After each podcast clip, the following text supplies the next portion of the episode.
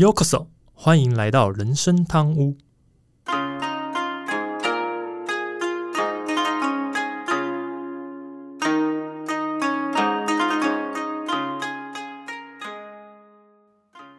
话说今天录音的时候是六月十七，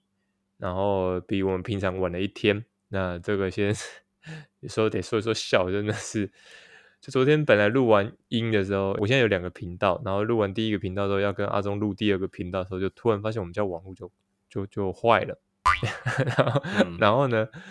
我不知道阿忠当时是想说，哎，这小子是不是要偷懒还是怎么样？因为我就 真的连不上。然后我就跟阿忠说，哎，你怎么不进那个我们的这个录音城市里面？然后阿忠想说，奇怪，我有进来，怎么都没听到声音？然后我想说。怪嘞，然后就去看，发现原来是我的网络真的出了问题。我记得我们等了半个小时吧，对吧？我说今天真的没办法 录音这样子，对，所以延了一天。然后刚好今天又是那个补班日嘛，礼拜六，呃，礼拜六补班。结果我今天刚好也请假，所以早上请这个中华电信来看一下网络啊，就说是数据机坏了，然后 OK OK 换一台就好了，所以拖到礼拜六晚上才录音，真的是。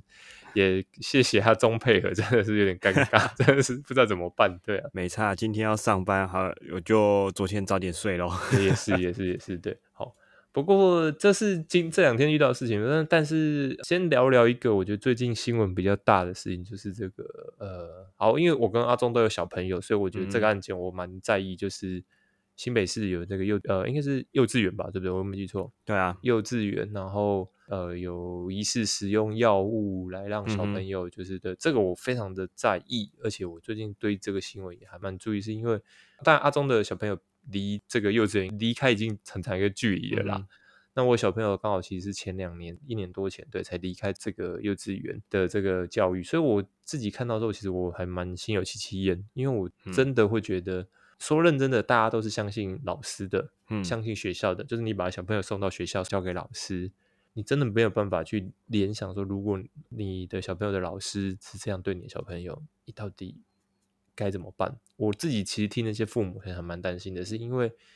你并没有办法理解说，老师用这些药物，他的目的性到底是什么？当然，有的人会说啊，就是为了让小朋友乖啊，是啊，可是真的有需要用到药物吗？另外就是，其实我今天刚看完一个 YouTube 在讲，他说这种药物最怕就是因为。小朋友在幼稚园期间，这时候的大脑发展其实是最快速的时间点。为什么？因为他们，因为你想想，人类就这样嘛。这个时间点，你为什么要送到学校去？就是因为大脑正在快速发展，所以这时候你教育一些东西，其实它是比较容易吸收的。嗯。可是使用这些药物，因为我刚才知道说，这些药物其实它是属于对于孩童癫痫。如果有些孩童癫痫很严重的时候。这种药物的确是有帮助，因为它可以让大脑里面这个发电的部分。我记得我们之前讲过一个练脑的实验，讲的就是那个发电，因为其实癫痫就是脑袋里面有一些异常发电的部分，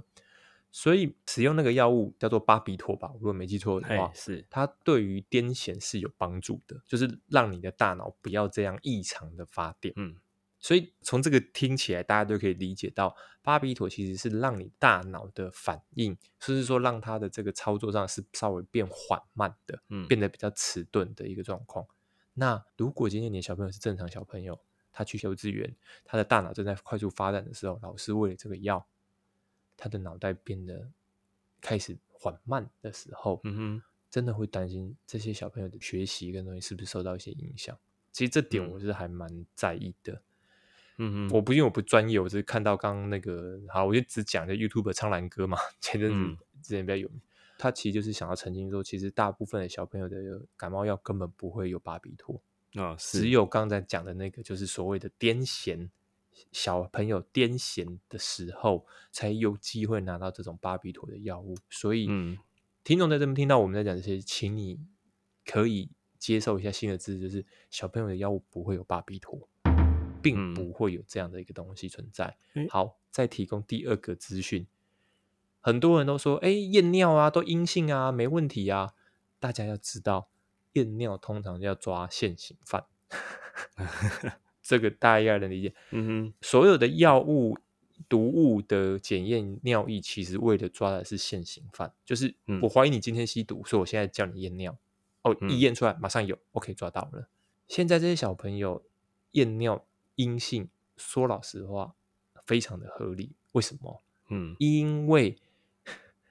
因为他可能这几天根本没吃到啊，哈对不对？尤其这个件事情，其实是在五月多就已经传出有家长去做毒物反应的检验了。嗯哼所以你要想想看，现在验尿哪有什么用处？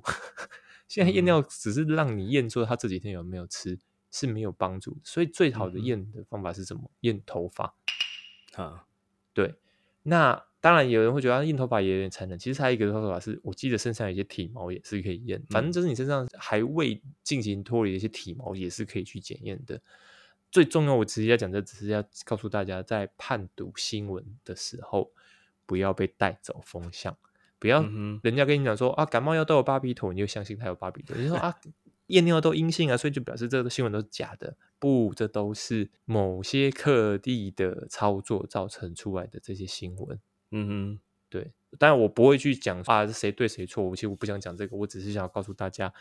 这些东西都是有刻意性的。对，嗯嗯，还是要传达一些正确的资讯啊。对对连儿科医师都跳出来说，感冒药里面绝对不会有这些东西，应该说对吧？感冒药里面不轻易会放到这种东西，嗯除非他有特别需求。那现在目前知道一般的感冒药都不会放，嗯这样讲才会比较正确一些。嗯那现在目前来讲，会使用到巴比妥药物的，大概目前听到比较就是所谓的治疗癫痫用的。嗯所以，除非你小朋友是癫痫，不然谁需要吃到巴比妥的药物？嗯，讲白就是这个状况。对啊而，且现在真的啊，嗯，只能说选举快到了，什么消息都有啊。没有，因为我当然知道说谈这个东西就是很有政治感觉，所以我其嗯实是想把政治部分拉掉。是啊，站在一个父亲的立场来谈这件事情，我不站在任何政治立场。嗯我觉得想要操作这些议题的人，当然都有他的目的性，他是为了什么样的政治立场，他是希望那我觉得嗯都是 fine，、他们想怎么操作，那都是他们的决定。可是站在我对于我们的听众的话，我想要传递的是正确的资讯给大家。嗯，所以听众如果听完这些，也许你还是觉得说啊，可能我们说错了，我们不专业的，没关系。但是我只是想告诉你，这是我自己收集到的资讯，我能提供给你，这是正确的资讯。嗯你信不信，我也没办法强迫你，真的。是啊，但是我只 是希望说，不要被带着风向走，大概是这样子。嗯哼好了，这集会花这么多时间提前面这一段，主要真的是最近看这新闻，我还蛮生气，我也蛮不舒服。当然，我也知道最近还有其他很多的一些别的新闻正在盖这些新闻里面，包含像性骚扰的新闻也蛮多的。对我，我觉得对这都是有一些操作性的一个状况。反正我想要强调的大概就是这个状况。那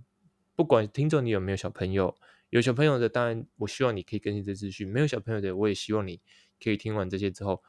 最少最少不要传递错误的资讯，也不要被带着风向走，大概是这个状况，这样就好。对啊，好，拉迪赛有点久，嗯 对我们今天就切入正题吧。大家好，我是 Andy。我是阿忠，诶，好像每次都说想要来讨论一些深夜议题，不过最后好像都没有认真讨论。不过我觉得这一次听众可能光看到标题就知道，我们真的要来聊敏感议题了。嗯，但必须是要先澄清一下，聊这个话题并不是说我身边有什么案例啊，也不是说啊我跟阿忠我们两个 婚姻有什么状况，单纯只是因为我最近看了一些作品之后，我觉得好像很常围绕在这些话题上，所以趁这个机会来聊一聊这样子。嗯，今天啊，一开始就觉得打定主意要聊一些成人向的话题啊。今天要聊的题目，其实我自己也常常看到有一些作品，就是以这样的内容作为主题啊，像是人妻系列啊。嗯嗯，等一下，嗯等一下，那个你是又要聊有番号的内容吗？哎，呃，不是，不是，不要动不动就嗯开车好。我只是说要聊敏感话题，我没有说成人像成人话题吧？呃，人气也蛮 啊，没有，哎哎哎，啊啊，没有没有，我一直都只有说敏感哦，我可没说啊 成人哦，好对不对啦？是我会错意了吧？对对，你会错意非常严重，对啊。啊，不过反正标题听众看到标题都都破题，我也不隐瞒太久。其实这期要聊的就是这个外遇，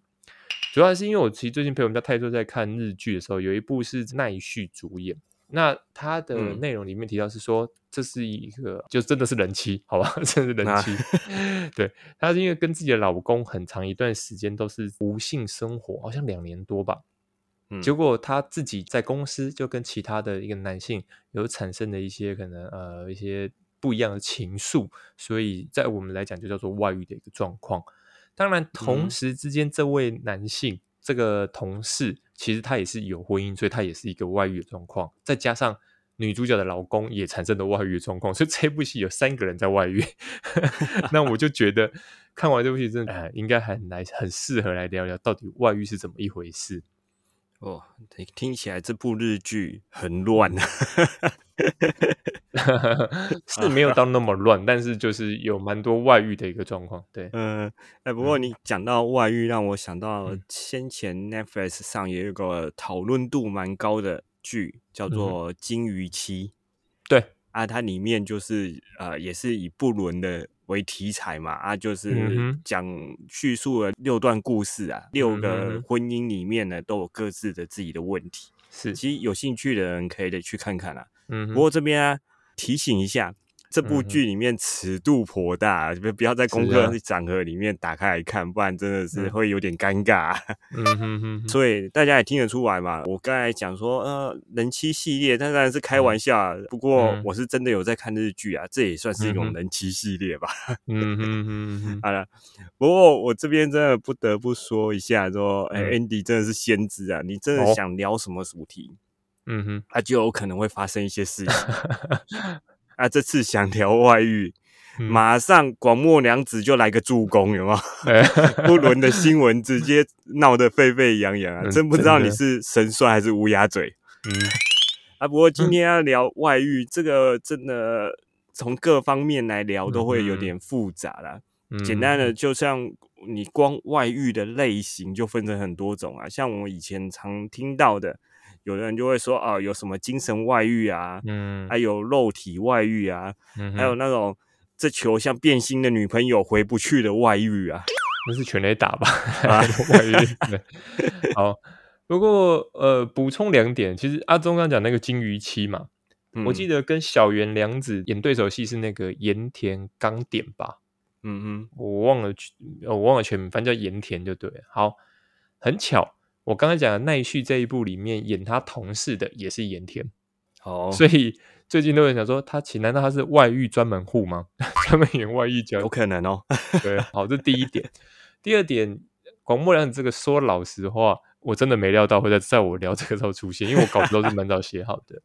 但是我觉得这个案子说真的不是那么好下，我自己的应必须很诚实说，我觉得广末凉子这一次会很蛮麻烦的是，第一，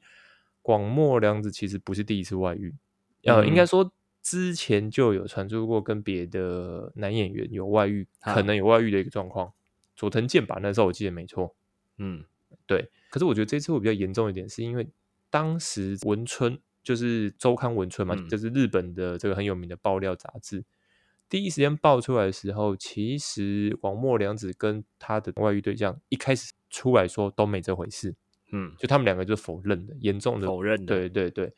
但是那时候还蛮妙的是，虽然他们两个是否认，但是广末凉子的经纪公司却是出来道歉的。嗯，对，所以那时候大家就想说，应该八九不离十吧，不然经纪公司干嘛先道歉？结果一个礼拜之后，两个人就突然就跳出来说：“对啦，就是真有此事这样子。嗯嗯，所以我觉得，因为先说谎后再澄清这件事情，我个人觉得在日本的演艺圈不算是一个好收拾的一个状况。嗯尤其他不是第一次，所以就嗯，反正这接下来都会有兴趣的听众可以继续注意这个关注这个新闻啊。我只是我我个人觉得广末凉子这一次应该会蛮惨的，我自己的认认知。对，嗯，不过我后来好像有看到后续，诶，就跟你嗯刚才一开始讲的那部日剧还蛮像的。嗯哼哼，就后续发展好像是说她老公也有外遇，呃，对，这像目前这个是有点像是呃，就是还没有办法证实，是因为她老公就广末凉子的老公的外遇是一个爆料的 Twitter 账号传出来的，嗯哼。但目前是不是真实的状况不确定。嗯，但是我跟我们家泰多在聊的时候，我我说可能性还蛮高，是因为感觉就是两夫妻都外遇的，然嗯后可能老公方面想要多争取一些什么东西吧，所以其实明知道自己老婆已经外遇了，那就去爆料给一些资讯，然后让这个周刊甚至这些可能能去跟是吧？对对对对，嗯才发生这样后续的新闻，有可能是这样的一个情况啦。嗯，所以我才说，如果有兴趣的听众，可以后续继续观察这个新闻。应该我觉得雪球还会再滚一阵子，对啊，这是我自己个人的认知啊，对啊。好，嗯好不过今天并不是要谈广播良子，所以我们还是回到 外遇这个话题。好，对，好，呃，其实外遇主要是指已婚或是固定伴侣关系其中的一方跟其他人发生感情或是性关系的一个行为，它涉及嗯对于婚姻或是固定伴侣关系的不忠或背叛，通常被视为违反了信任跟忠诚的原则。那外遇行为通常它可以包括对于其他人的亲密关系、暗地交往、情感连结或性关系，它可能在不同的形式中发生，从短暂的一夜情到长期的情感外遇，这些行为可能秘密进行，而且常常引起参与者和他们的伴侣之间的痛苦跟困扰。嗯，外遇这个词啊，大部分是用在那个有已婚人士比较多啦。如果是未婚人士的话，可能就会用劈腿这两个字。嗯哼，那其实这两个词本质上描述的事情都是一样啊，都是只要是一些情感或者是肉体的行为，超过另外一半能够接受的程度啊，我觉得就算是符合啊、呃外遇这个条件的。啊，但要怎么解释外遇？大家心里面应该都有自己的一个定义啊。根据每一个人的价值观，可能都还会有一点点不一样。像是、嗯呃，有些占有欲特别强的人啊，他就不允许另外一半跟异性说话，或者是多看异性一眼。他就会认为说啊，另外一半可能呃有外遇，或者是有一些外遇的意图啊。但也有另外一个极端的人呢，则是会采是一些比较开放式的态度，只要另外一半啊有尽到对家庭的责任义务啊，然后不会惹一些麻烦的话，其实他也不太管另外一半在外面玩，他认为这样也没关系。所以说，我认为只要是在双方都知道对方的底线在哪啊，去避开就好了。但是如果你隐瞒对方，又去踩那条底线的话，那只能说外遇也只是刚好而已啊。这个简单讲，阿忠想讲最关键其实就是对方知情嗯之后，对方能接受这件事情的容忍度，其实是取决于你外遇的程度到哪边这样子。但是，但是某方面来讲，这只是这双方这夫妻两方的一个看法，因为在正式定义上，反正你只要背叛原来的婚姻或者原来的就已经是，我管你那么多。对，但是这个真的是蛮私人的事情啊。对啊如果两方都觉得 OK 没关系，其实外面的人怎么也不看好说啦也没什么，也没什么好说的啦。对啊不，过，因为我们今天定，我们今天讨论的是怎么定义这件事情，所以关键还是回到怎么去定义这个事情，或者这个事情到底怎么样发。但是我们刚前面讲，其实主要还是先讨论是外遇的定义。我们现在在讲的是，其实发生外遇的原因各不相同啊。那当然常见的比较像是一些因素，比较像是婚姻或是伴侣关系的一些问题，例如缺乏沟通、情感不满足、性生活不协调等这相关。当然，其他原因也有可能是涉及个人的自我寻求、探索新感受或是缓解压力。外遇也有可能一些是意外，比如说发生在不具备明确的原因的情况下，像刚前面其实提到一夜情的这种情况下，其实它有可能就不是什么明确的原因，反正就是嗯当下可能产生的这样的一个状态。那该状况其实在全球范围内都是存在的，不分文化、地理或是社会背景。统计数据显示，其实婚外情的发生率因地区而异，但许多研究表明，在某些社会里面，相当的比例都存在着外遇。然而，嗯外遇的确切数字很难确定，主要是因为很多外遇的事件可能会被报告或隐藏。这边其实要讲就是日本这个环境，嗯在外遇里，其实听说比例是还蛮高的。嗯哼，对对，像我们刚刚提到那部日剧吧，就是说，可能男女性刚好在职场，因为家里伴侣的一些因素，然后在公司的职场上找到另外一个对象，发生了外遇现象。这个听说在日本的职场里面是蛮常发生的一个情况。嗯哼，这部分真的没有什么研究，不过呃，以日本对于外遇的态度，好像哎、有这么一说啦。嗯刚才是不是讲到数字？呃，可能比较难以确定啊。那么难估计的最大原因啊，应该是没有人愿意说真话。毕竟啊，外遇不是什么光彩的事情啊，这这哦真的还蛮私密的，嗯基本上大家都不想提。嗯那、也不会有人回答说自己外遇很多，是个外遇达人吧？哦，顶多就是时间管理大师之类的啊。嗯，呃我们罗主任嘛，我知道，嗯，所以啊，会特别说出来啊，大部分是受害者居多啦。所以这个实际情况一定远高于你去统计出来的数字啊。嗯哼，他刚才有说到像是外遇原因啊，那个真的是太复杂，我觉得复杂嗯程度堪比量子纠缠呢、嗯哼，有时候啊，是一个人有问题啊，有时候呢，可能啊、男女双方都有问题。那，有时候可能是多方问题都有啊，嗯真的很难说啊。反正理由原因真的是百百款嗯哼，啊，所以说，如果你听到自己周边的人有什么外遇事件啊，呃，千万不要只怪罪某一个人。事实上啊，他们之间发生的问题啊，远比我们想象中的复杂，只是当事人愿不愿意去面对这些事情而已啊。嗯，所以这么说啦，阿忠这样讲，我知道他想表达的意思，但是在我的看法里面，当然外遇的那一方不管怎么样，他的问题是比较大的，因为你不管怎么样，毕竟你是没有处理好家里的事情，你就先去寻求外在的情感的追逐嘛，对，所以再怎么样，我认为这一方责任上是比较大的问题，对。嗯但是讲到这个，其实听众可能想说，那到底男女性是不是男性外遇比较容易发生，还是怎么样？其实外遇在男女性之间也都有发生啊，只是这个比例可能存在差异。当然，根据研究的话，其实男性在外遇的发生率是比较高的，当然这也是跟可能性别角色跟社会期望有关。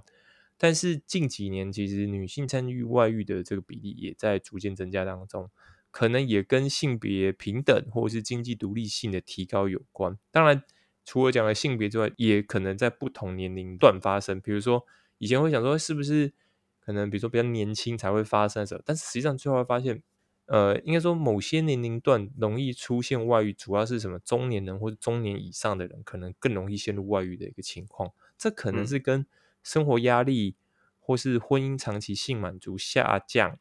还有情感需求的变化有关。当然，外遇在年轻人之间也是会发生，这比较可能就是探索性关系、个人成长或是性的吸引力有关。因此，这样讲就是说，外遇真的没有办法去定掉说啊，这是某一个 TA，就是某一个族群他们才会发生的，真的很难这样定义。是啊，那外遇这件事情啊，真的是不太不分性别或者年纪啦，甚至你可以扩大一点说啊，可能他也不分职业，也不分你自己在社会上的地位啊。是。像是举例来说，呃，律师或者是嗯。医生、教师啊，或者一些公众人物这些，还有厨师，啊，厨师，米其林厨师，对啊，对对，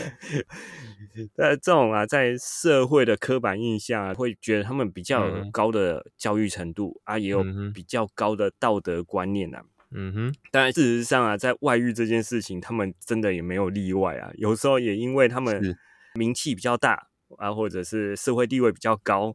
的关系啊，常常就很容易闹上新闻版面啊，变成大家像我们刚才讲茶余饭后的八卦话题啊。真的，对吧、而且啊，有时候比较特别的是，有一些呃，你看起来夫妻俩好像很幸福美满，他们有一个幸福美满的家庭，但却还是发生外遇了。其实这样的案例也不是没有出现过、啊，应该是说嗯还、还蛮常听到的，不少见。所以啊，我我刚才才说啊，会发生外遇的原因真的是太复杂太多，也很难追究啊。有时候你问本人，他也很难说得清楚，说，哎，为什么会发生这样的事情？所以啊，我认为啊，每个人都有可能外遇啊，啊，只是差在啊有没有遇到那种啊会让你脑筋短路的那一个人而已啊。嗯哼，我们解释会比较好的。刚刚阿聪讲了一段，就是说，呃，我自己的看法是啊，通常男性外遇比较高比比例，就是因为某部分就比较容易痒，所以才会产生这样的状况而已。对啊，是很痒吧？对啊，就单纯就只是真的是不是很好的一个行为这样子。对啊，嗯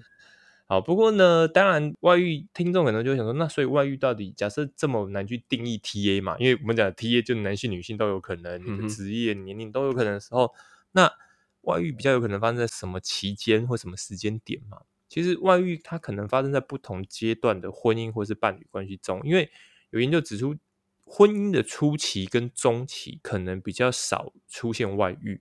主要是因为新婚期的浪漫跟情感连接比较强有关。当然，这也可以想啊，因为比如说你刚结婚交往一样意思嘛，刚开始在一起的时候，你的这个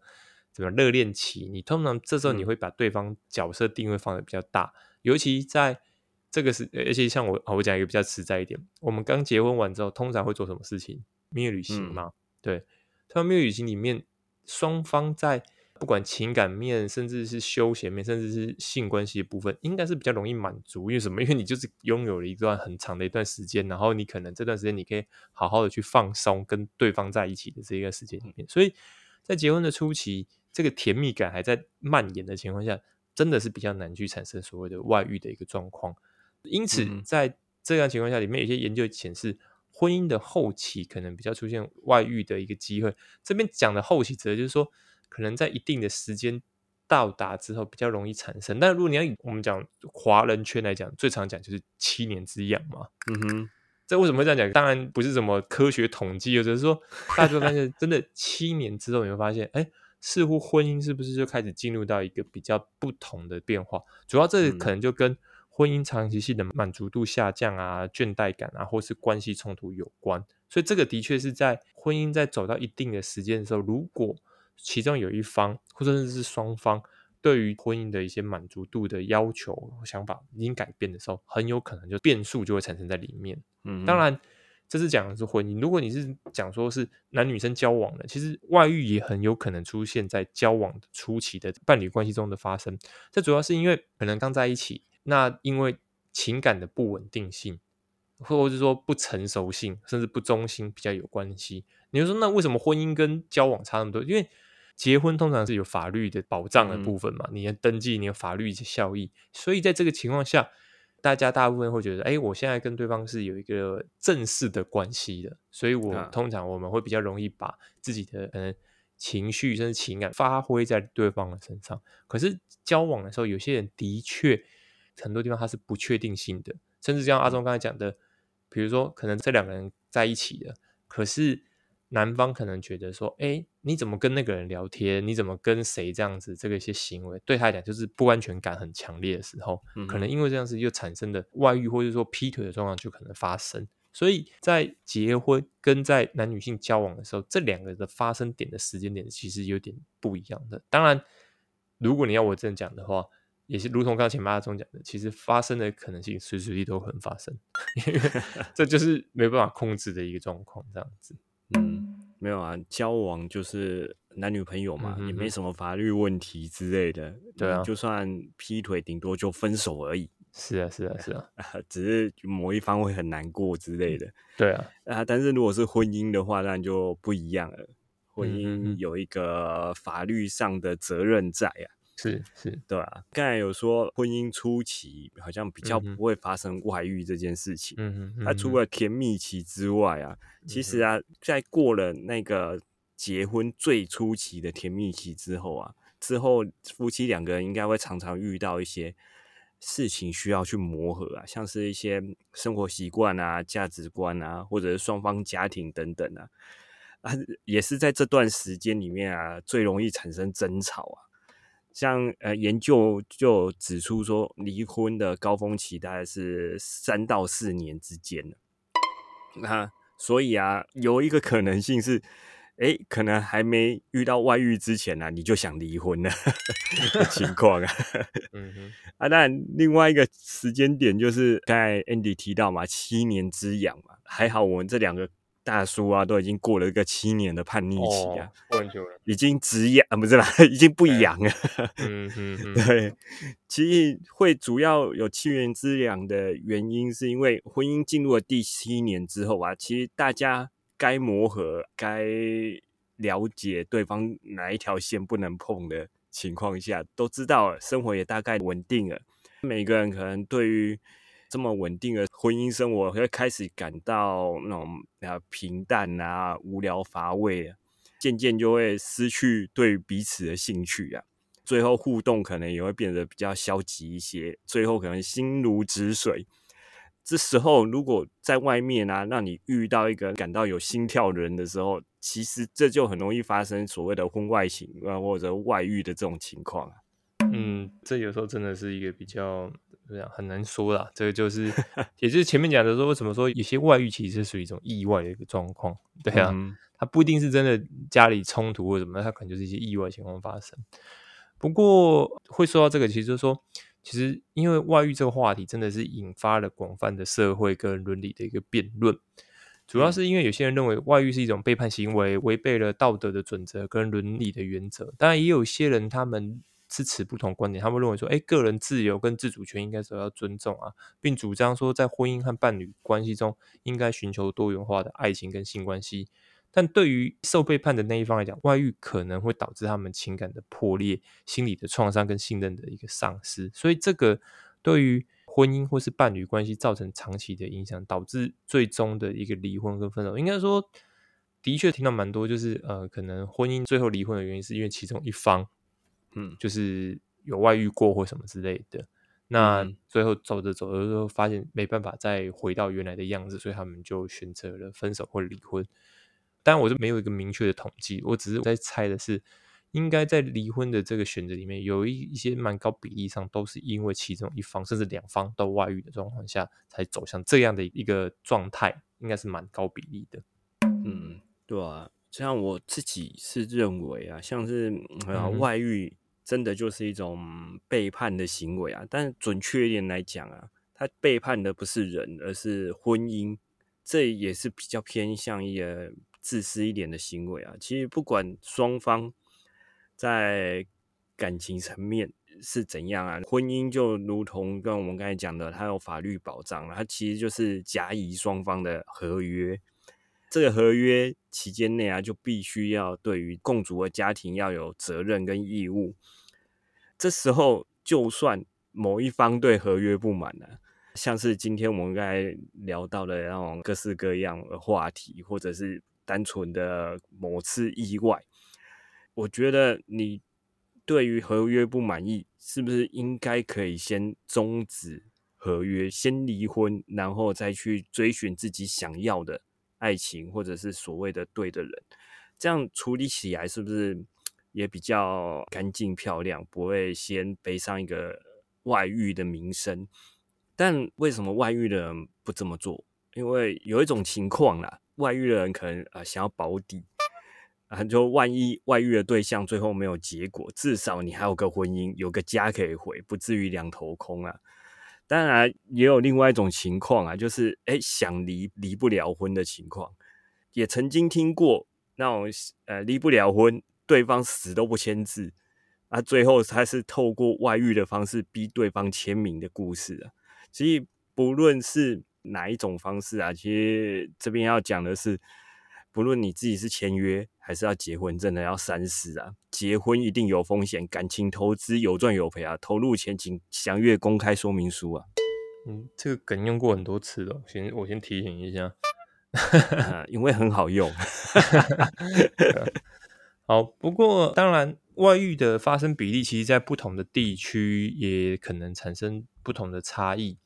但在台湾，因为我们自己住在台湾嘛，所以在台湾其实外遇在社会中其实普遍被谴责的。最简单的就是，我不知道大家有没有听过，就是有一些可能，比如说男呃老公外遇，那如果被就是女方的家长或女方的这个亲属知道之后，呃，当然这边是先提到是说男方还想要再回去，可能回头挽救这个婚姻的时候，通常女方就会要求什么？什么洗门风？应该有人听过这个词，洗门风。对，就是啊，你要来门口下跪啊，什么什么的，就叫洗门风这种。对，因为在台湾来讲，其实外遇的这个谴责度是真的还蛮高的这样子。但是即便是这样，可是其实近年来你会发现到外遇的发生率还是有所上升，就表示说，虽然在台湾这个东西是被谴责的这么严厉，但是。没有办法改变的是，外遇的状况其实还是会在逐渐的上升当中。当然，相对于我我们呃换一个地区，就是日本来看的话，其实日本对于外遇的容忍度就相对比较高一些。其实主要还是追溯传统文化观念的一个影响，因为当然换个方式讲，是因为其实日本他们比较接受到外国，就是美国的这个影响比较大，所以呢，的确他们有一些人在思想上，甚至我举个最简单的例子，他们的女性，就是他们的这些年轻女性，在国中到高中的这个阶段里面，他们对性关系的看法，呃，跟台湾的女性是差距很多的，他们是。积极的想要去做一些可能尝试或者什么，因为对他们讲，他们会认为说反而不应该，就是可能出社会前或者说到大学前都没有尝试过，所以像这样的部分，就是因为他们可能接受到比如美国或者其他海外地区的一个影响，反观在这个情况下，可能到了像是呃升级到外遇这个状况下，他们的观点跟他们的想法也会跟台湾都不同。嗯哼，换句话说，我们再回到另外一个地区，就是美国。美国的话，则是一个更多元化的一个社会，所以他们外遇的态度会因为个人跟文化差异有所不同。有的地区是比较宽容，的，但有些地区可能就更加倾向于谴责。为什么会这么说？主要是因为美国真的太大了，然后他们有五十一个州嘛，我如果没记错的话，其实美国的每个地区的文化风情都不一样。举一个我自己听过比较有名的例子，当然因为我是因为我在看篮球，所以我才知道。像是有一个地区叫波特兰，嗯，波特兰地区。那之前在前两年的时候，因为他们要雇佣一个教练叫做 Chauncey Billups，嗯，他们要雇佣他的时候，呃，就有人翻出说 Chauncey Billups 他好像以前就有发生过对老婆动粗，就是家暴，然后好像有外遇的行为。所以在波特兰地区这个地区，他们当时教练要上任的时候，其实他们是有上街头的，嗯，因为他们认为不该让这样的人成为地区代表性球队的总教练这样子。但是换个方式想，呃，我在讲另外一个比较有趣，就是呃，最近刚好有一个球队叫做休斯顿火箭队，休斯顿火箭队他们要用的新的一个教练叫做伍多卡。这个伍多卡呢，他是去年刚被波士顿塞尔提克队的队伍给 fire 的一个教练。为什么被 fire 呢？主要就是因为这个伍多卡在波士顿塞尔提克队的时候，跟他底下的一个女性有婚外情，嗯，甚至有人怀疑是全是性交，不知道，但就没关系。有机会听众有兴趣我再讲。呃，反正伍多卡是因为外遇的状况被 fire 掉的。但是你看哦，休斯顿火箭队在一年之后又把他签来当总教练，你就可以知道。可能在对波士顿来讲这件事，他们就不能接受。嗯，可是，在休斯顿来讲，就觉得呃，好像还好吧，我们还是可以接受这样的一个。所以，我为什么会举这几个例子？就是你会听到，其实美国真的太大了，所以在不同地区，他们对于这样的一件事情，对于外遇这样一件事情，看法是会可能差距还蛮多的，取决于你在哪个地区产生，可能是有人会包容你，或者说啊，可能会谴责你，这真的是在不同地区有不同的状况。嗯。这的确啊，对于外遇的容忍跟社会的反应，每个文化或者是像刚才讲，每个地区的差异很大，会造成这种差异呢。最主要的还是他们的宗教信仰跟当地的社会价值观有关系啊。举个比较极端一点的例子，像是有一些伊斯兰极端主义的国家，他们对于外遇的这个行为就有。极其严苛的惩罚，对于外遇者，他们可能会处以鞭刑啊、监禁，有时候可能甚至会处死。但啊，这种真的就是比较极端的国家才会产生的状况啊。啊，你说对于外遇，大家的观念想法真的不恒久不变吗？其实也不是啊，其实他们会这种是经过不同的文化互相的交流。那还有加上两性平权啊，还有一些自由思想的抬头啊，其实它也会渐渐产生改变啊。就像我们刚才讲的日本，对不对？在开放之前，它可能呃会比较偏向保守传统那个方向的，但是西化之后呢，就开始慢慢改变了。以我们自己为例啊，像刚才讲的洗门风啊、外遇啊这种事情，真的还是比较偏向负面的社会观感的。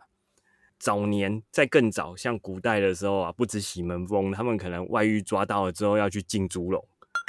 不然就是呃街坊邻居啊，大家千夫所指，责难排挤这一个人，搞得好像啊杀人父母的那种感觉啊。那相较于现在啊，其实我们台湾虽然还是觉得这件事情是不好的，但大多数人的态度会觉得那是人家私人的事情，可能会认为说这个人外遇的这一个人，可能他在感情上处理是有问题的，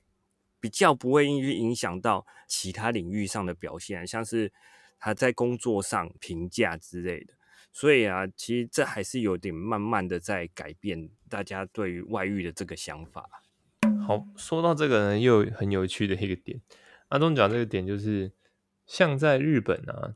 如果你是一个在公司你要准备往上爬，嗯的人，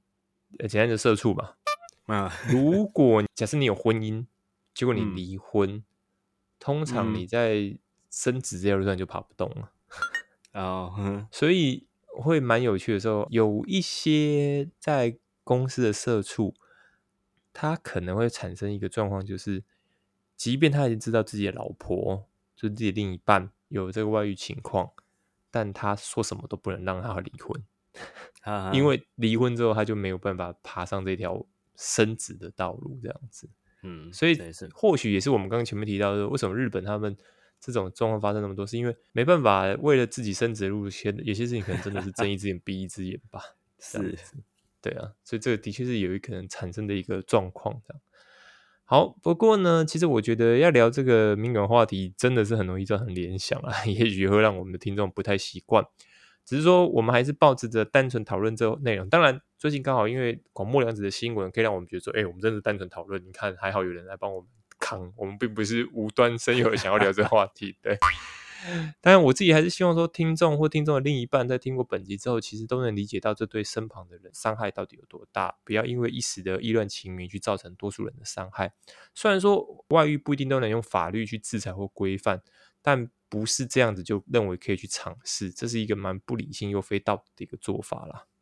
嗯，